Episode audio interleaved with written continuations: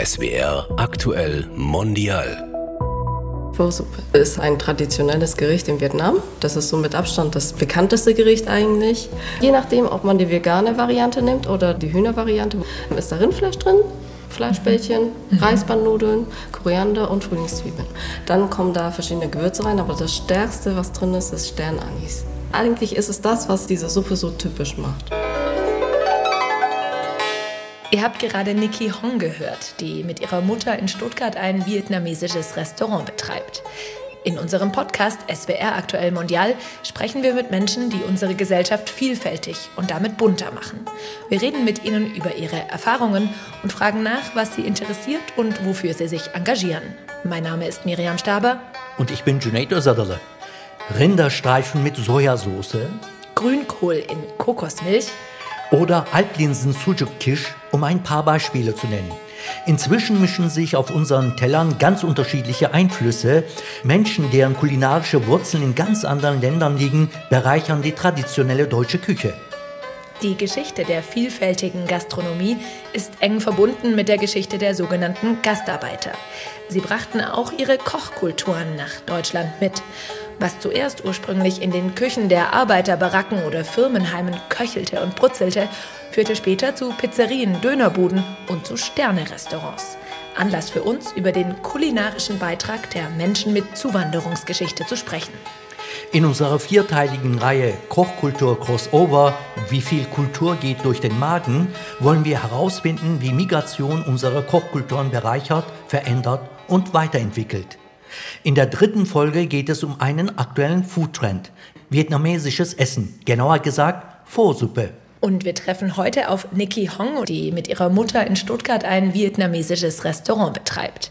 Wir sprechen auch darüber, wer behaupten darf, authentisches Essen zu machen, also um die Diskussion um kulturelle Aneignung beim Essen. Hallo Frau Hong. Schön, dass wir bei Ihnen zu Gast sein dürfen. Xing Yao. Hallo zusammen. Vielen Dank fürs Kommen. Wir starten immer zum Warmwerden mit so einem Satzergänzungsspiel. Das Lieblingsessen meiner Kindheit. ist Spaghetti Bolognese. Nein. Was Italienisches. Warum? Weil es zu viel Vietnamesisches gab, was für mich als Kind noch ja, einfach zu viel war. Zu anders? Ja. Mhm. Sie sind aber mit der vietnamesischen Küche aufgewachsen, oder? Ja, aber als Kind mochte ich es nicht. Da kommen wir darauf zurück. Absolut.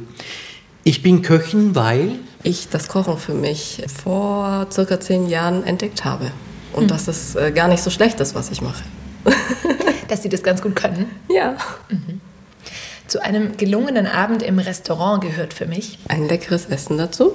Sie sind ja bekannt für die Vorsuppe. Ja. Und jetzt erklären Sie uns bitte, was diese Suppe ist. Die Suppe ist ein traditionelles Gericht in Vietnam. Das ist so mit Abstand das bekannteste Gericht eigentlich. Nach Deutschland kam das eigentlich über die Staaten, weil wir bis vor einigen Jahren ganz viele Touristen haben aus den Staaten, die nach Deutschland gekommen sind. Und in den Staaten gibt es alle paar Meter ein Vorrestaurant. Nur in Deutschland mhm. nicht. Und wenn es in Deutschland ein Restaurant gibt, das, das äh, diese Suppe anbietet, ist es eine Instantsuppe. Und daraufhin habe ich zu meiner Mama gesagt, die schon immer Köchin war, dass wir mal ein Restaurant öffnen sollten, wo wir das anbieten, weil wenn sie das richtig kocht mit der Rinderbrühe oder Hühnerbrühe, dann schmeckt das ganz, ganz anders. Und das gab es ja einfach noch nicht. So. Also Sie sagen, das ist quasi aus Vietnam in die USA ja. nach Deutschland gekommen. Ja. Es kam nicht von Vietnam nach Deutschland, weil das war ganz, ganz unbekannt bis vor 20 Jahren. Mhm. Und was ist denn drin in so einer Flohsuppe? Also nur junge Menschen kennen den Trend sehr gut, aber es gibt Menschen, die haben es trotzdem, glaube ich, noch nie gehört. Was ist denn drin in so einer Flohsuppe? Also Rinderbrühe, Basis, ähm, Hühnerbrühe haben Sie gesagt. Und was ist drin? Also meine Mama macht das aus beiden zusammen, sowohl Rind wie auch Suppenhuhn.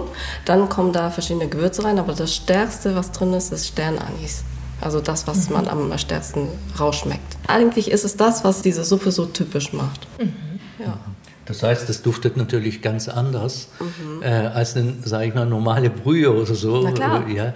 Und Instant ist ja, das ist ja keine Fertigsuppe dann, Nein. sondern das ist jetzt handgemachte traditionelle Suppe. Was macht jetzt eine gute Po-Suppe aus? Die Geduld. Wie viel Geduld? So circa vier Stunden bis acht.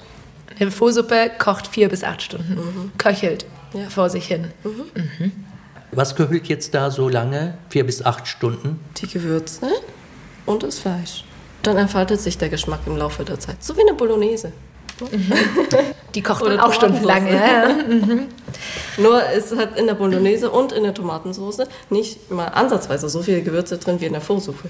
Sternanis war ja nur ein Beispiel. Da ist noch Zimt drin, da ist noch Koriandersamen drin, Muskat ist da drin, Muskatnuss, ganz viel. In der vietnamesischen Kultur, wann isst man denn Pho-Suppe? Ist es ein Essen für bestimmte Feiertage? Ist es Frühstück, Mittagessen, Abendessen? Ne? Wann isst man Pho-Suppe? Wenn man so im Internet schaut, dann sagt man immer zum Frühstück. Aber ich habe es dort Tag und Nacht gegessen. Also es gab es immer. Also es ist kein, äh, kein Feiertagsessen oder so, sondern wirklich, das ist äh, wie das Brot hier in Deutschland. Sie sind in Deutschland geboren und aufgewachsen? Ja. Und Ihre Mutter kommt aus Vietnam oder Ihre beiden Eltern? Ja. Und wie oft gehen Sie so nach Vietnam? Ich war das letzte Mal 2018 in Vietnam. Meine Mama war jetzt vor zwei Monaten. Also Sie sprechen Vietnamesisch? Ja. Und gehen dann im Urlaub oder Verwandte besuchen oder wie kann man sich das vorstellen? Ja, wir haben da Verwandte. Also eigentlich sind meine Eltern alleine in Deutschland und unsere ganze Verwandtschaft ist in Vietnam. Und diese besuchen wir. Mhm. Ja. ja, da liegt natürlich die Frage nahe jetzt, warum Ihre Mutter nach Deutschland gekommen ist. Ja, wegen der Arbeit. Im Westen hat man ja eine bessere Zukunft, auch was Verdienstmöglichkeiten angeht, wie jetzt in äh, Vietnam. War Ihre Mutter oder Ihre Verwandten Werksvertragsarbeitnehmer? Also die ehemalige DDR hat ja mal diese Werksvertragsarbeitnehmer ja aufgenommen. Die waren nicht in der DDR, also beziehungsweise sie waren in der DDR, aber die sind ähm, als Flüchtlinge hingekommen. Also über Tschechien nach Berlin und ja, als die Mauer dann gefallen ist, sind sie dann nochmal weiter. Wir sprechen hier über ihre Mutter. Wir hätten auch gerne mit ihr gesprochen, aber sie spricht kein Deutsch und wollte deshalb nicht, was wir natürlich auch verstehen können. Ja. Also verstehe ich das richtig, dass Ihre Mutter in Vietnam kochen gelernt hat? Ja, sie hat von ihrer Mama das gelernt. Bei uns lernt man aber nicht so, dass man sagt, okay, hier kommt so viel Teelöffel Zucker rein und so viel Salz, sondern man schaut zu und lernt dabei. Also bei den vietnamesischen Müttern, das ist nicht so, dass man sich hinstellt und das wirklich akkurat zeigt, sondern ja, sieht zu und lernt. Und so war es auch bei uns.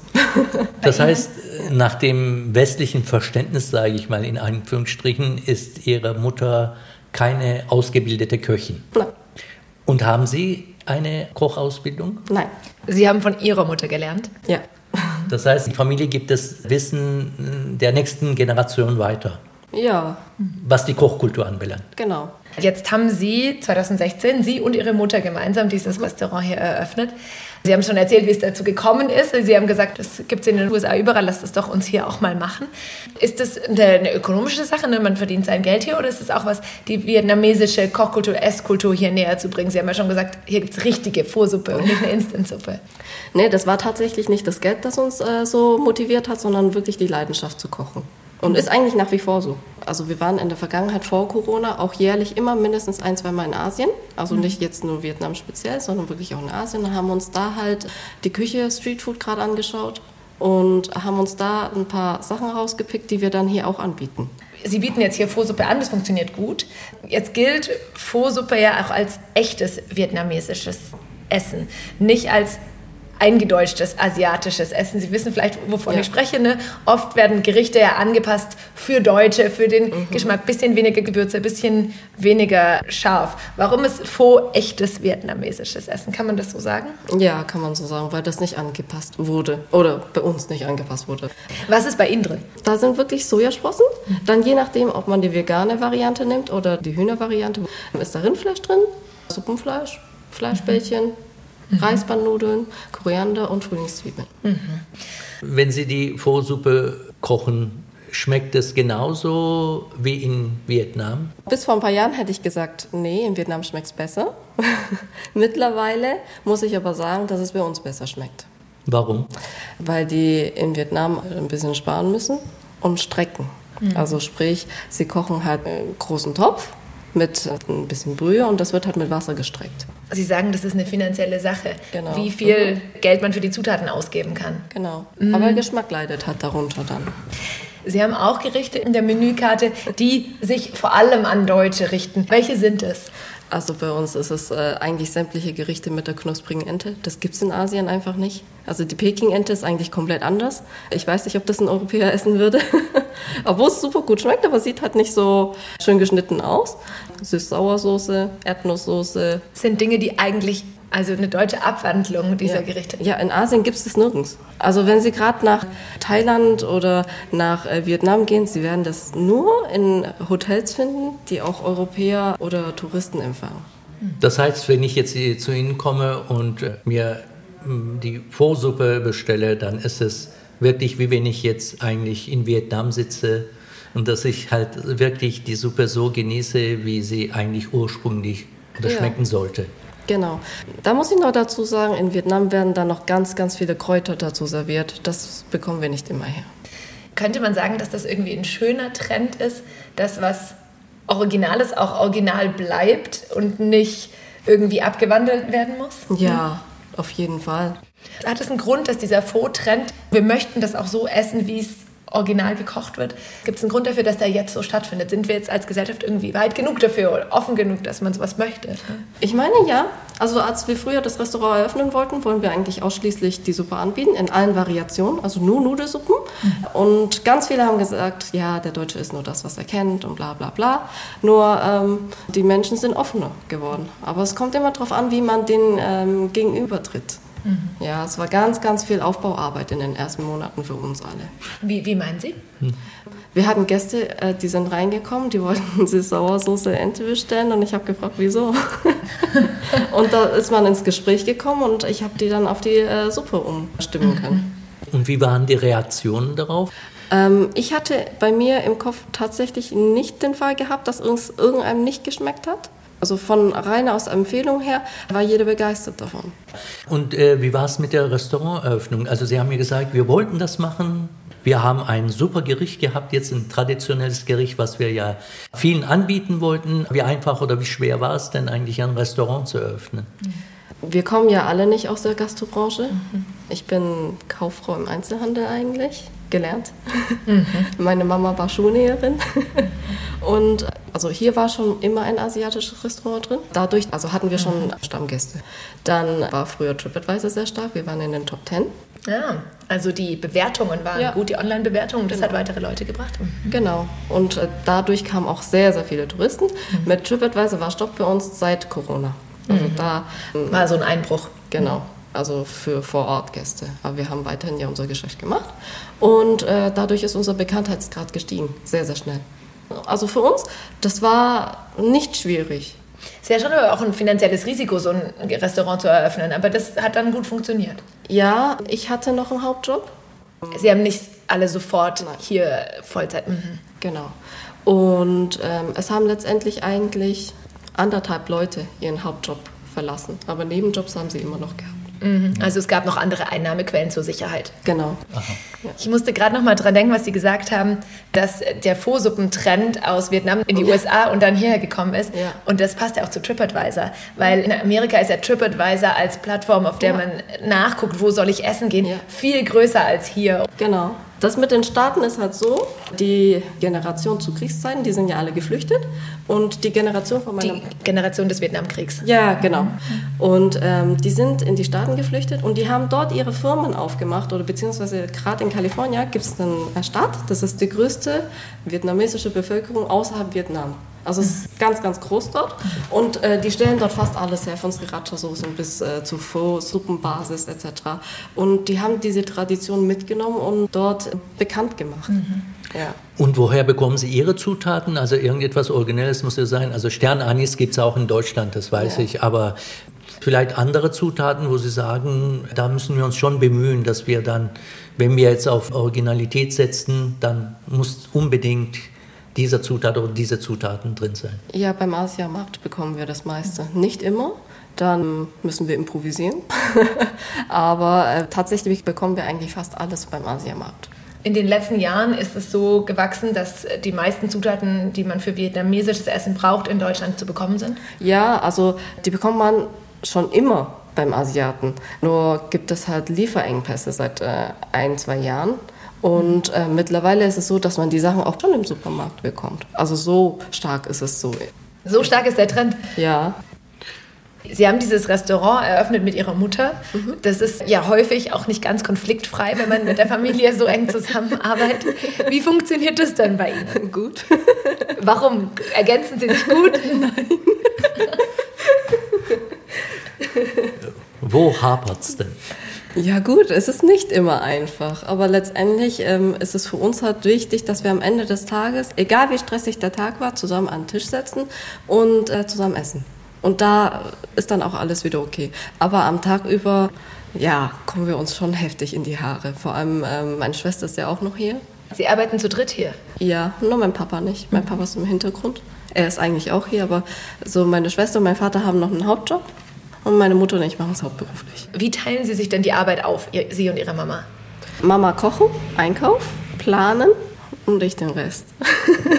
Personalplanung, Personal einstellen, Serviceplanung, Service machen, falls ein Koch ausfällt. Also ich, ja. Aber Ihre Mama ist die Küchenchefin quasi und Sie sind die Chefin von einem anderen. ja. Das ist eine gute Aufteilung eigentlich, ja. Eigentlich, ja, theoretisch schon.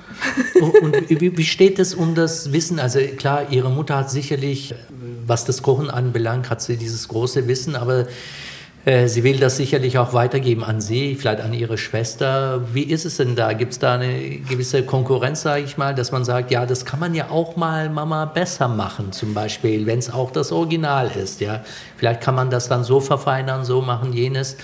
Wie ist dann da der Umgang? Also Konkurrenz gibt es gar nicht bei uns. Es gibt eigentlich auch tatsächlich nur zwei oder ich sage jetzt mal zweieinhalb Köche hier. Einmal ist meine Mutter die Hauptköchin, klar. Wenn sie nicht da ist, bin das ich. Und wir haben noch ja, ein, zwei andere Köche, die kochen dann je nachdem, ob meine Mama dann da ist, so wie meine Mama, oder wenn ich da bin, dann so wie ich. Die passen sich dann der jeweiligen Chefin an. genau. Sie haben gesagt, Sie haben von Ihrer Mutter vietnamesisch kochen gelernt hier. Aber Sie sind in Deutschland aufgewachsen und haben als Kind lieber Spaghetti Bolognese gegessen. haben Sie daheim vietnamesisch gegessen? Haben Sie deutsch gegessen? Gab es da Konflikte, weil Sie gesagt haben, dieser Zustand, das passt alles gar nicht. Meine Freundinnen essen ganz anders. Ich durfte erst mit fünf in den Kindergarten gehen, wegen dieser ganzen Aufenthaltsgeschichten. Und wir wussten nie, ob wir in Deutschland bleiben durften oder nicht. Da gab es zu Hause bei uns immer Fisch. Und zwar ganz viel Fisch. Und ich hasse Fisch einfach. und äh, das kommt immer so, ähm, die braten das an, das ist auch traditionell. Das haben wir hier auch angeboten, aber es kam nicht gut an bei Gästen. Und ich hatte immer Angst, dass ich die Kreten verschlucke. Und das ist so ein Kindheitstrauma geblieben. Und ich habe mich dann immer gefreut, wenn es auch mal was anderes gab. Als Fisch. Ja. Und was gab es denn so? Spaghetti Bolognese haben Sie ja genannt. Genau. Oder was meine Mama früher auch öfters so gemacht hat, war Kartoffelpüree. Fand ich auch sehr lecker. Und ja, ich kann mich aber meistens eigentlich an Nudeln erinnern. Und das mochte ich irgendwie schon immer mehr wie Reis. Dann gehen wir jetzt in die Küche zu Ihrer Mama. Das ist die Pho-Suppe. Genau. Da sind Hackfleischbällchen drin. Genau, es sind Fleischbällchen und die Gewürze sind Was Ja. riechen wir da? Sternanis Sternanis. und Zimt. Ja, Zimt rieche ich auf jeden Fall, ja. Ja. Unglaublich. Und die Soße ist so braun. Ist da noch was anderes drin? Ähm, nee, das kommt alles von den Gewürzen dann. Also da ist im Moment kein Gemüse drin. Nein, es kommt auch kein Gemüse rein, außer Sojasprossen. Da kocht jetzt das Fleisch mit den Gewürzen und der Suppe. Genau. Das ist ein ganz schön großer Topf. Da sieht man, wie viel Suppe daraus kommt. Das ist, weiß ich, fünf Liter. Mama, Ja. Mama? Sechs Liter sind das. Sollen wir was vorbereiten für euch? So eine ganz kleine Schüssel? Ganz kleine. Eine ganz, Ganz kleine kleine. Schüssel Pho-Suppe probieren wir Ganz, sehr gerne. ganz kleine, wirklich. Sie haben jetzt eine Suppenschüssel in der Hand, eine weiße Suppenschüssel. Genau. Und dann mache ich Sojasprossen rein. Für die Suppe selber brauchen wir nur Sojasprossen. Dann haben wir hier die Reisbandnudeln. Die kochen wir nicht vor, sondern die tun wir einweichen. Die sind so roh. Und sobald die ähm, Brühe drauf kommt, wird das dann weich. Und dann ist das fertig sozusagen. Also das sind jetzt weiße Nudeln. Reismehl. aha. Genau, also glutenfrei. Und dann kommt da rohes Fleisch drauf. Rohes Fleisch. Ja, rohes Fleisch. Also das wird in Asien so runtergeschabt vom Brett, so wie äh, Spätzle. Bei uns äh, können wir das nicht machen, weil das nicht jeder kann und nicht jeder so dünn schneiden würde. Deswegen müssen wir es vorschneiden. Und dann kommt das ganz dünn auf die Suppen drauf. Ah, dann wird das Fleisch durch die Brühe gegart sozusagen. Genau, In der Suppenschüssel. genau. Rindfleisch. Ja, genau. Und das ist so dann wirklich auch traditionell. Und sobald jetzt hier die Suppe köchelt, Der Sternanis riecht wirklich stark, oder? Gerade hast du den Topf aufgemacht und dann, dann war wie so ein Schwall Sterneanis Ja. raus, oder? Ja, das ist ja das dominanteste Gewürz. Gibt es denn regionale Unterschiede in Vietnam, was die Pho-Suppe anbelangt? Ja, in äh, nordvietnamesischen kommt noch äh, Mandarinschale rein, bei uns nicht. Und im nordvietnamesischen würzt man es mit Fischsoße. Wir essen es mit Hoisinsoße, also so eine Barbecue-Soße sozusagen. Welche ist die beliebteste Pho-Suppe? Kann man nicht sagen. Äh, dem einen schmeckt so, dem anderen so. Ja, das ist wirklich Geschmackssache von äh, Mensch zu Mensch einfach verschieden, aber Gucken wir doch mal rein in die Pho-Suppe. ja. Und jetzt kocht sie. Und dann können wir die Brühe in die Schüssel reinfüllen. Und dann wird das Fleisch gekocht da drin und die Nudeln sind durch. Sind die Nudeln jetzt schon durch? Zwei Sekunden. Ja, die wurden ja vorher eingeweicht in kaltem Wasser, damit sie nicht zu latschig werden. Jetzt mit der heißen Brühe sind sie weich. Duftet aber unheimlich gut. So, und jetzt kommt da als Topping noch Koriander Okay. und Frühlingszwiebeln drauf. Und das war's schon. Das war's schon. Wunderbar. Dann probieren wir. Ja. Probiert man das jetzt mit Löffel oder mit Stäbchen? Mit Stäbchen. Oh, okay. Mit Stäbchen. Okay, mit Stäbchen. Schaffen wir, oder? Äh, Ich hoffe. Gehen wir ins Restaurant zurück. Jeanette, wie gut bist du beim Stäbchen essen? Ah, das ist schrecklich. Die äh, Stäbchen sind für Nudeln rausfischen. Und ich fange an mit den Nudeln rausfischen oder mit Brühe? Mit der Brühe erst. Mit der Brühe? Ja. Wollt ihr Hoisinsoße dazu? Was ist das für eine Soße? Das ist Hoisinsoße. Die asiatische Barbecue-Soße. Und eine Zitrone ist auch noch dabei. Kommt die auch über die Suppe? Genau. So. Oh, super lecker. Und tatsächlich ein bisschen süß und nicht zu heiß. Ja. Ich finde es also sehr intensiv. Gerade habe ich auf ein bisschen Koriander äh, gekaut. Ich liebe Koriander. Die Kombination ist genial. Es sind einfach ganz, ganz viele Geschmäcker zusammen. Sehr lecker. Ein guter Trend. Ich probiere auch mal diese süße Soße. Ich bin eigentlich Suppenfan, um ehrlich zu sein, weil in der türkischen Küche öffnet den Magen immer die Suppe, heißt es. Ja, meine Eltern waren türkische Gastarbeiter, bin hier aufgewachsen. Also bei uns gab es immer zu Hause einfach zu jeder Mahlzeit erster Gang Suppe. Ja. Ja. Daher bin ich jetzt gespannt. Das ist echt toll. Das ist so leicht süßlich. Den Koriander schmeckst du unheimlich. Wunderbar. Und das ist jetzt die authentische Vorsuppe. Ja. Das heißt, wenn ich mal jetzt in Vietnam sein sollte, kriege Ja. ich diese Suppe Genau bei meinem Nachbarn genauso. Genau so, ja. Wenn nicht der rechte Nachbar, dann der linke. Schmeckt sehr gut.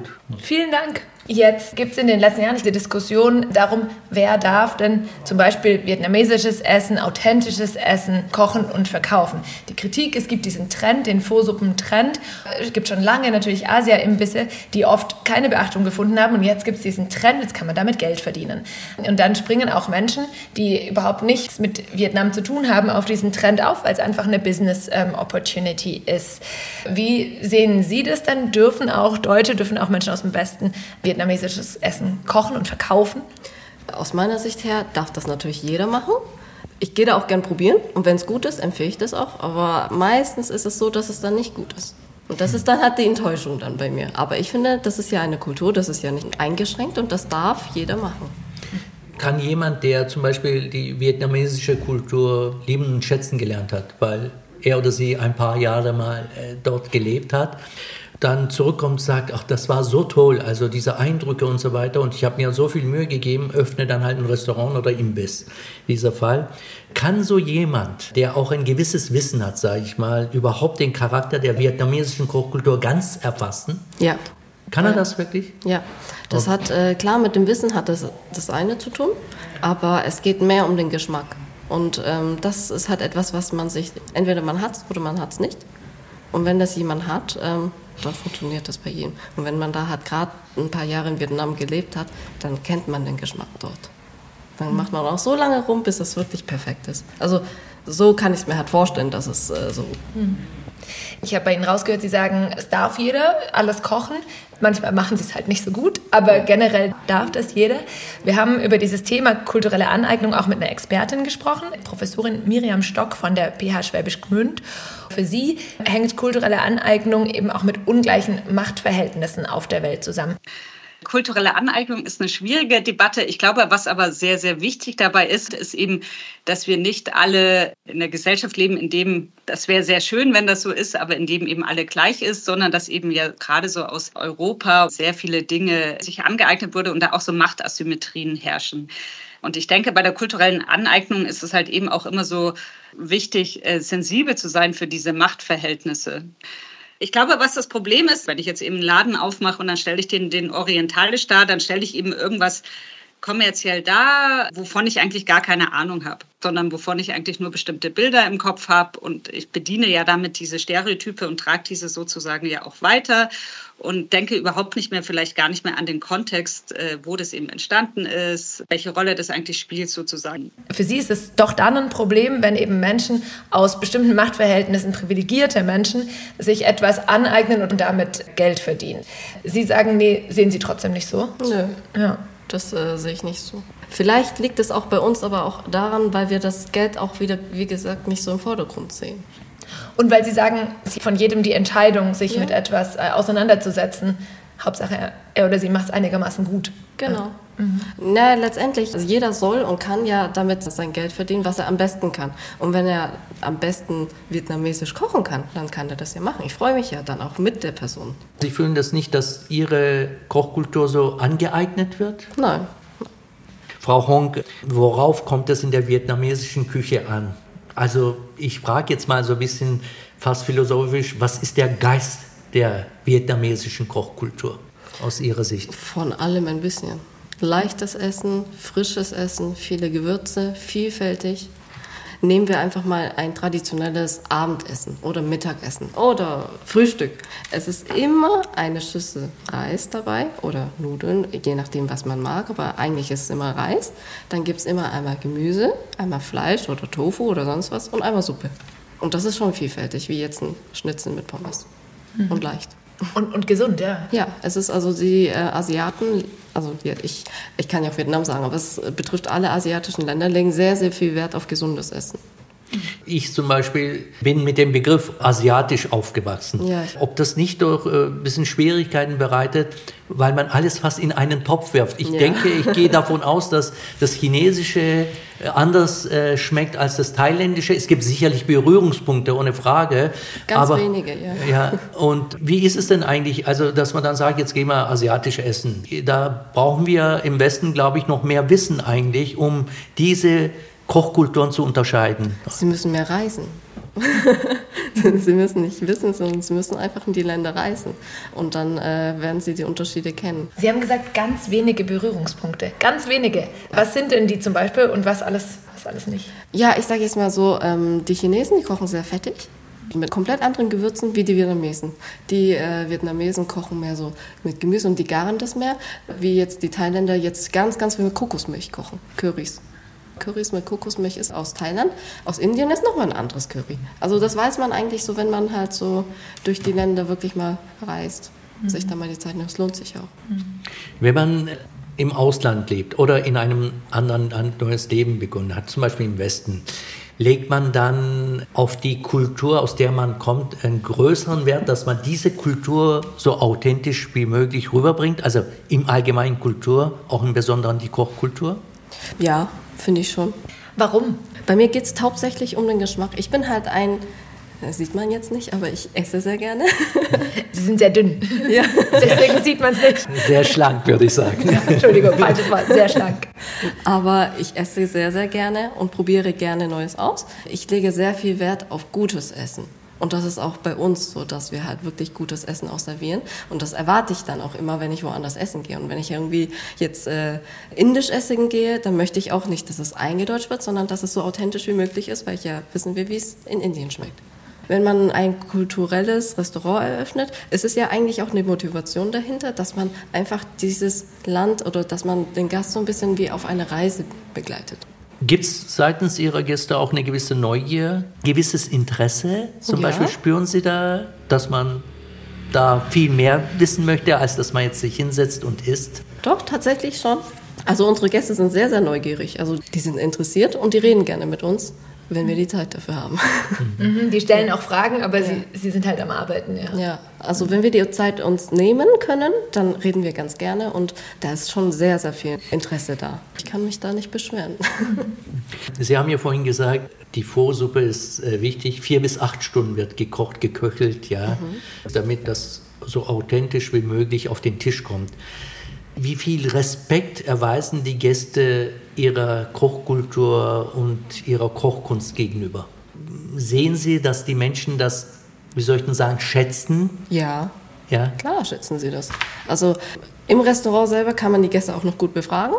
Beim Liefern natürlich nicht. Aber wir sehen das an so unserer Bewertung, die sehr positiv ist. Und deswegen wird das, das wird schon geschätzt. Und auch anerkannt. Und gehen Sie woanders auch essen? Jetzt Ja, Italienisch, ja. Türkisch, ich weiß jetzt nicht, äh, Ja. Griechisch. Ja. Was essen Sie da am liebsten? Keine Spaghetti Bolognese mehr. also ich mag äh, beim Italiener die Parmesan-Spaghetti. Aber Aus dem Parmesanleib. ja, mit Trüffel. Jetzt haben Sie Ihr Restaurant eröffnet vor sechs Jahren. Es läuft sehr gut. Wie sind denn Ihre Zukunftspläne? Wie stellen Sie sich das Restaurant zum Beispiel in zehn Jahren vor? Also eigentlich ist mein Traum Street Food, Asian Street Food. Also sprich, dass ich mir ein großes Lokal raussuche, das so umbaue wie in Asien. Also das sind kleine Plastikstühle mit kleinen Plastiktischen und die Garküche steht einfach daneben. Ja, das ist aber richtig cool eigentlich. Also ich finde es mega. Und äh, wenn es irgendwie möglich wäre, würde ich schon gerne so ein Restaurant aufmachen, nur mit authentischen vietnamesischen Essen, chinesisch, thailändisch, indonesisch. Also gerade so wirklich die Vielfältigkeit halt. Vietnamesisch, ja, Sie sind ja damit aufgewachsen, aber dann Chinesisch, Thailändisch und so weiter. Also nochmal Kochkulturen an sich, die Sie auch authentisch anbieten wollen. Das ist halt das, also ich äh, liebe das Kochen und ich interessiere mich dafür und ähm, ich lerne das ganz, ganz schnell. Also da ist auch ganz viel Wissen dahinter, aber das sind die Basics in Asien, die sind alle ähnlich und dann äh, muss man sich nur noch die Gewürze aneignen, Zutaten etc. und schauen und das funktioniert ganz, ganz schnell. Herzlichen Dank, dann sind wir am Ende angekommen, oder? Ja, vielen Dank, Frau Hung. Ja, vielen Dank für das angenehme Gespräch. Ja, Schön, dass wir hier sein durften. Vielen Dank. Das war SWR Aktuell Mondial. Wir haben mit Nikki Hong gesprochen, die mit ihrer Mutter in Stuttgart ein vietnamesisches Restaurant betreibt. Das war die dritte Folge unserer vierteiligen Reihe Kochkultur Crossover. Wenn euch dieser Podcast und unsere Reihe von SWR Aktuell Mondial gefallen hat, dann empfehlt uns weiter und abonniert uns. Ihr findet unseren Podcast in der ARD Audiothek. Danke fürs Zuhören, sagen Miriam Staber Und Junaid Ozadale. Tschüss, bis zum nächsten Mal.